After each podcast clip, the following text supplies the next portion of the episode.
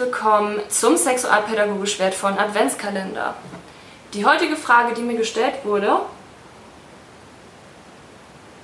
lautet, ist es schlimm, auf Ältere zu stehen?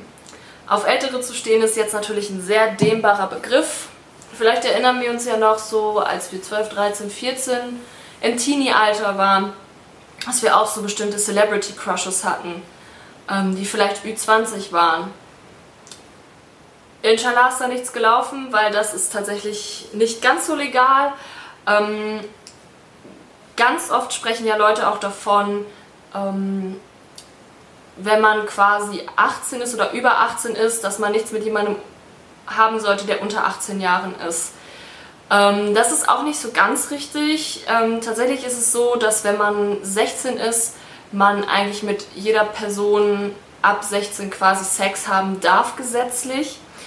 Ich blende euch hier mal eine Tabelle ein oder verlinke sie euch in der Beschreibung, wo ihr das mal genau nachgucken könnt, wie das eigentlich aussieht, mit welchem, ab welchem Alter, wenn man mit wem Sex haben darf oder mit wem nicht. Dann gibt es auch nochmal bestimmte Abstufungen.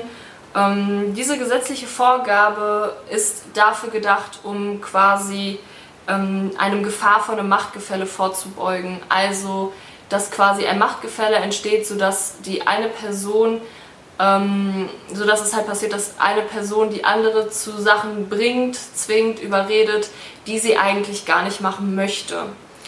Ähm, genau. Fantasien sind okay, solange sie halt Fantasien bleiben. Ähm, Habe ich mir jetzt so aufgeschrieben. Also wenn ihr jetzt irgendwie Fantasien von Sex mit älteren Personen habt, erstmal keine Angst. Fantasien heißt nicht automatisch, man muss es oder möchte es in der Realität ausleben. Und ähm, genau, und manchmal ist es, ist es auch in Ordnung, wenn Fantasien einfach Fantasien bleiben und manchmal, in manchen Fällen sollten sie es vielleicht auch bleiben. Ähm, ich spreche jetzt auch hier nicht ähm, von, ich spreche jetzt hier gerade auch nur davon, wie es ist, wenn man als jüngere Person auf ältere steht. Ähm, wie das andersrum aussieht, da, wenn ihr Interesse habt, kann ich dazu auch noch mal was machen. Aber jetzt möchte ich erstmal nur über den Fall sprechen, weil das könnte oder müsste man nochmal sich angucken. Hm, vielleicht stellt sich der ein oder andere oder die ein oder andere die Frage, wie es denn aussieht mit einem Mutter- oder Vaterkomplex. Von wegen Hilfe, ich stehe auf Ältere, habe ich jetzt einen Vaterkomplex oder Mutterkomplex. Ja, ähm, das ist etwas, was man sich sexualtherapeutisch vielleicht angucken muss. Da bin ich auf jeden Fall überfragt. Ich kann sowas nicht, ja, sowas nicht unbedingt feststellen oder an bestimmten Kriterien festmachen. Da würde ich mich eher an eine Sexualtherapeutin oder an einen Sexualtherapeuten wenden, zum Beispiel an Julia von Lustfaktor. Die habe ich euch auch nochmal in der Beschreibung verlinkt.